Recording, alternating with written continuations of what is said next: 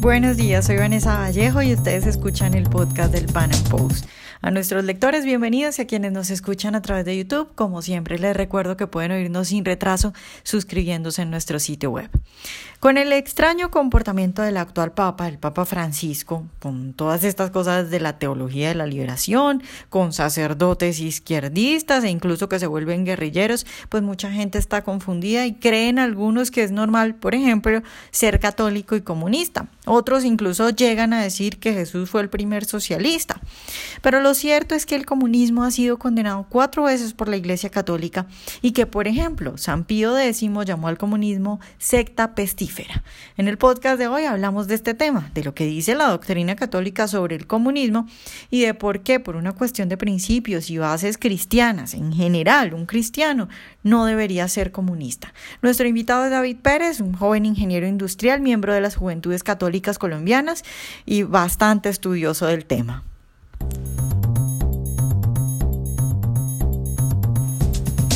David, buenos días y muchas gracias por estar hoy con nosotros.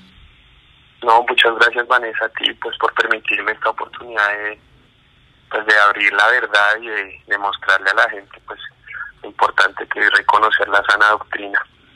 Bueno, David, pues eh, con el Papa que tenemos en este momento, eh, con digamos tanta gente que se dice católica y creyente, pero digamos que no parece saber mucho de doctrina o de teoría, a uno le queda complicado saber la relación entre comunismo y entre la Iglesia Católica. Entonces quiero empezar preguntándote eso, ¿cuál es la relación entre la Iglesia Católica y el comunismo? ¿La Iglesia Católica ha condenado el comunismo o no?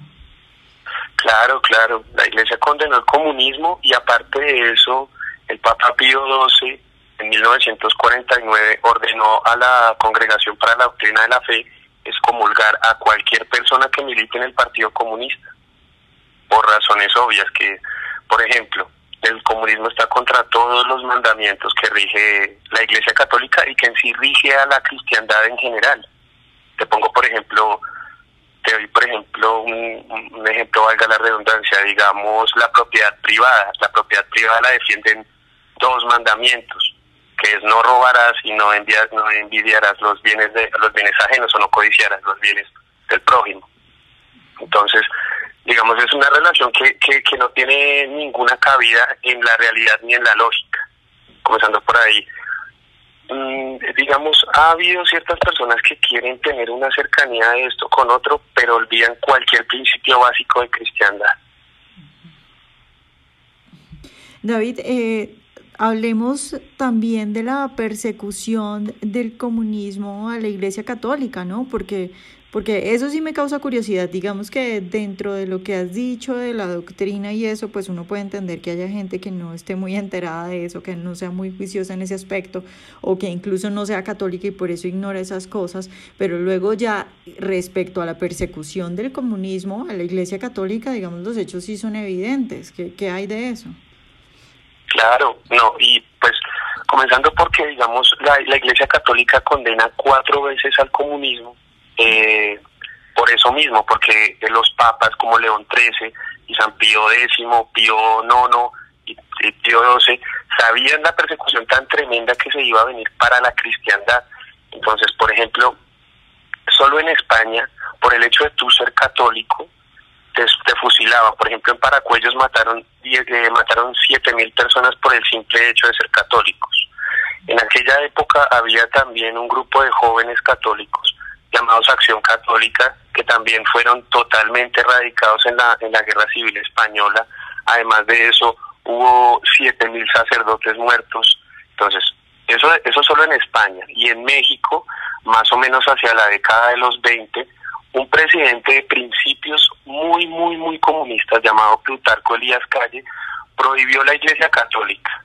Entonces, con eso hizo que los católicos se levantaran en una guerra que se llama la Cristiada y los, los es una persecución tremenda, cerró todas las iglesias y ahí hay miles de mártires, miles de personas que las asesinaron solo por promulgar su fe y esto solo en un principio católico. Ahora si nos vamos a un principio, digamos, de una cristiandad eh, que abarca, mm, digamos, otra, otro tipo de, pensamientos como es la religión ortodoxa o la división ortodoxa de, los, de los cristianos. En Rusia, Stalin, por ejemplo, quería destruir la Catedral de San Basilio, que tú sabes, digamos, es la más famosa eh, iglesia ortodoxa, aquella que está sobre la Plaza Roja, él la quería destruir porque decía que el ejército rojo no podía desfilar de la mejor manera. O además de eso convirtió iglesias en baños, o también Stalin lo que hizo fue destruir la principal iglesia ortodoxa o catedral ortodoxa del mundo para convertirla en una piscina. Entonces, eso ya vamos en España, Rusia y, México, como por no irnos más, pero el, tema de Colombia es importantísimo, porque cuando el Papa, que dicen, pues digamos, tiene unas tendencias un, un poco sociales, por decirlo así, que se aparta tal vez en ciertas, no, no soy quien yo para opinar porque no soy teólogo, pero digamos, el Papa, por ejemplo, eh, hizo que varios mártires muertos por la guerrilla fueran, fueran exaltados los altares en la Iglesia Católica. Por ejemplo, Jesús Emilio Jaramillo, que lo mató el ELN al obispo de Arauca, obispo de Arauca. O por ejemplo, Monseñor Duarte Cancino, que lo mató las FARC. Entonces, digamos, la persecución a la iglesia no solo ha estado en Europa y no solo ha estado en dictaduras comunistas, también en Colombia la hemos sufrido, también se han quemado iglesias y también los llamados liberales radicales también han cometido grandes atropellos, digamos, en la época de la violencia, solo por el hecho de que el sacerdote se mostraba conservador en posturas morales. Y, bueno, así es. David, ¿tú crees que esa persecución o esa obsesión del comunismo con el catolicismo y en general con el cristianismo se enfoca principalmente o nace eso que acabas de decir, de, de digamos que de los, de los valores morales y del conservatismo social, por llamarlo de alguna forma, o qué crees que es lo que motiva ese odio del comunismo a la izquierda? Bueno, el, el, el principal odio del comunismo eh, radica en sus principios natos como es que en el manifiesto del Partido Comunista podemos ver que ellos quieren disolver totalmente la familia y que la educación de los niños debe ser dada por el Estado, algo totalmente contrario a la Iglesia. Además de eso, el comunismo está contra la propiedad privada, como yo ya te explico. Está, está, la propiedad privada es un principio natural de que tú trabajes y tengas una recompensa por eso. Además de esto, en España, por ejemplo, la, lo que buscaba el comunismo era romper esta relación tan, tan cercana que tiene el pobre con la iglesia.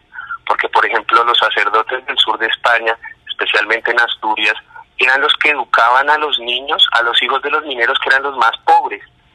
Entonces, esa relación de que el pobre ama a la iglesia, el comunismo la quiere destruir totalmente para él imponer esta lucha de clases que no tiene sentido y este igualitarismo que es totalmente anticristiano por el catolicismo, como cualquier rama del cristianismo, es netamente jerárquica ya podemos ver que el mismo cielo es una jerarquía porque está Dios por encima de todos y después los ángeles, serafines, etcétera.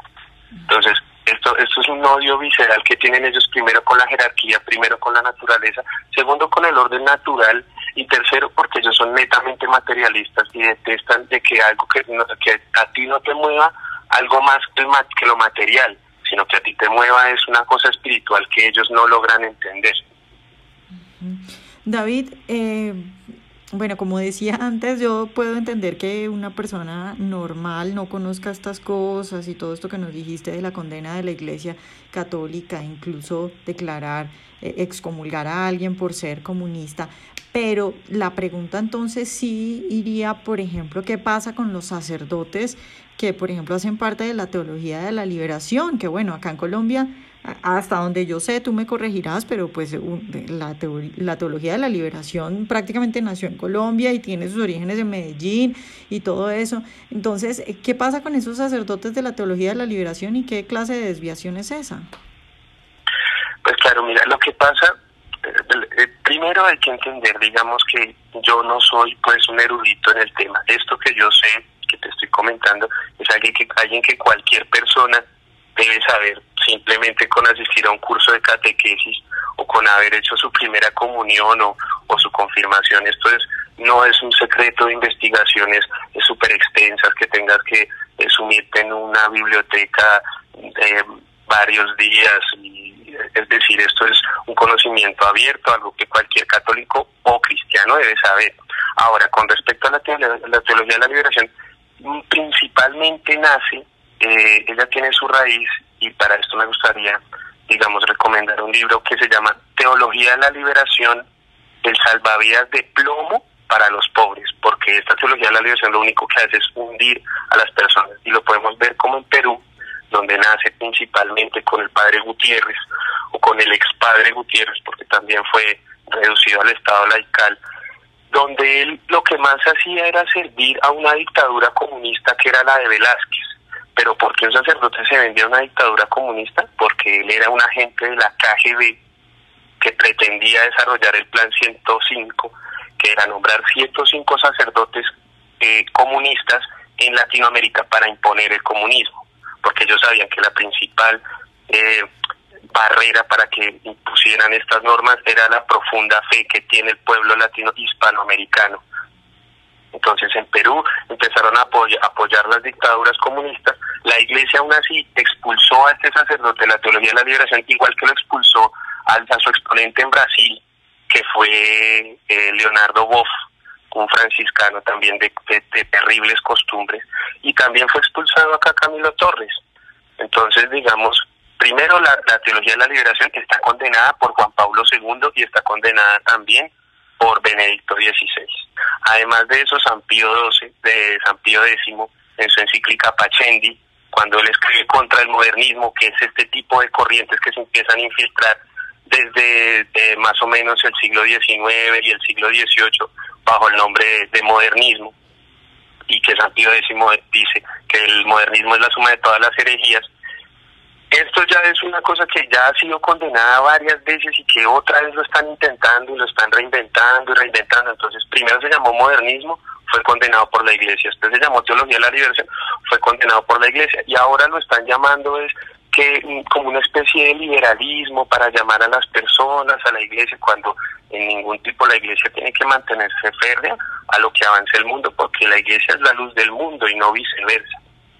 Entonces, Ahora, con, por ejemplo, con el tema de, la teología de la liberación, eh, eh, Camilo Torres fue expulsado, no debemos olvidar que él fue reducido al estado laical porque no cumplió y porque abandonó su papel de sacerdote para irse a una guerrilla que era totalmente contraria a la doctrina de la iglesia.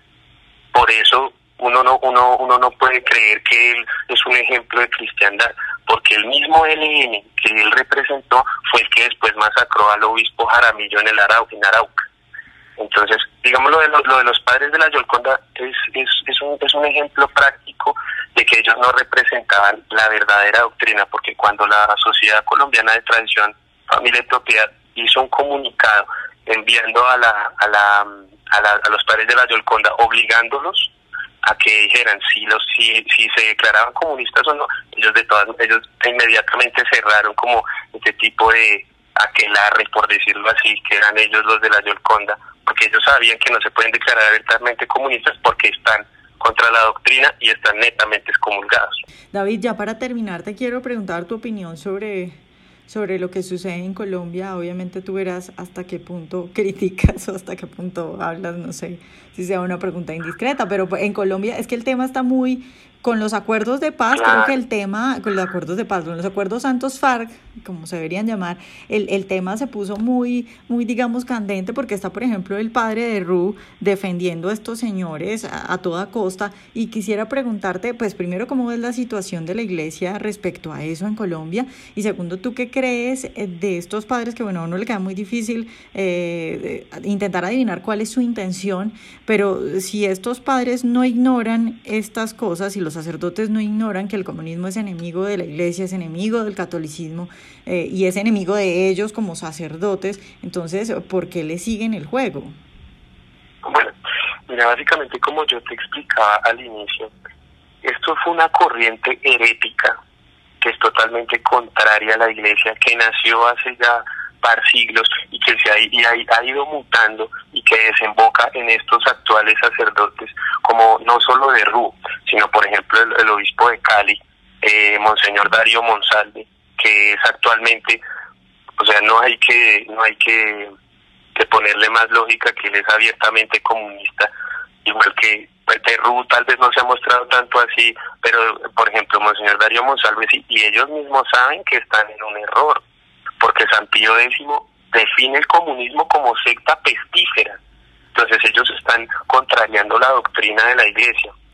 Ahora, es, es, es, es, evidente que son sacerdotes que se han, que se han apartado de, de, de, la, de la historia de 2018 años para ellos implementar una nueva historia que quieren, eh, digamos, modificar para hacer ellos parte por orgullo propio, que dentro de todo el orgullo es el peor de los pecados, por orgullo propio, para hacerse como los nuevos, eh, digamos, padres de la iglesia, implementando una doctrina que no tiene para nada de sentido.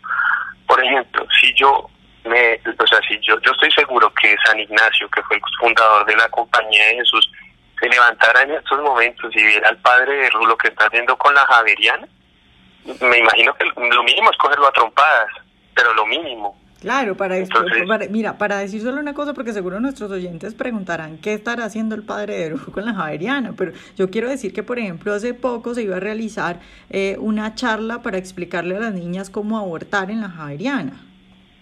Exacto, y, digamos, una marcha que le hicimos nosotros eh, contra una serie de, de películas homosexuales digamos que no se tiene nada contra la dignidad de la persona, pero no se puede promulgar el pecado de la sodomía haciendo una, una serie de ciclos rosa, como ellos lo llamaban, a una temporada cinematográfica de películas con este enfoque dentro de la Javeriana, que por sí se llama Javeriana porque es en torno a San Francisco Javier, que no tenía absolutamente nada que ver ni primero con modernismo, ni con comunismo, ni con este tipo de corrientes actuales.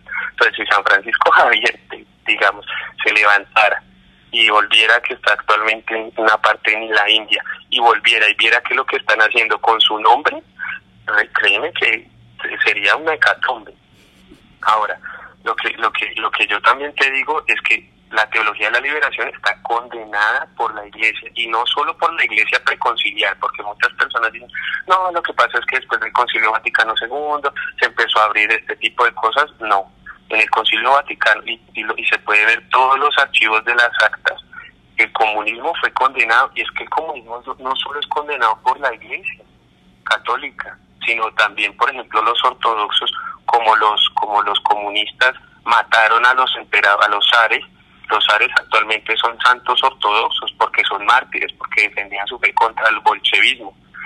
Y digamos, también hay otra cosa que tener en cuenta y es que este, este, este tipo de, corrientes ya pronto se van a acabar porque son corrientes que, que no tienen trazabilidad y que siempre a través de la iglesia ha habido este tipo de herejías, sino que van mutando, como te explico. Entonces antes eran los nestorianos, antes eran jansenistas, ahora eh, eh, arrianos, etcétera. Entonces ahora mutaron en este tipo de cosas, pero como te digo, la doctrina es una sola y eso va a tener, a, tiende a desaparecer a ellos no le, así a ellos no les parezca. Bueno, David, pues muchas gracias por estar hoy con nosotros. No, no, con mucho gusto. Y pues para finalizar, me gustaría mm, recomendarles un documental muy importante que se llama La Cruz y el Perdón, en donde se habla precisamente de los abusos del comunismo en, en, en España. Y, y finalizar con una frase, digamos, de Nicolás Gómez Dávila, me parece, donde dice que no hay fanático como el ateo. Bueno, buenísimo. Muchas gracias, David. No, no, con mucho gusto. Que estés bien. Ojalá hayan disfrutado nuestra entrevista de hoy. Recuerden seguirnos en nuestro canal de YouTube y en nuestras redes sociales y nos vemos en un próximo Panam Podcast.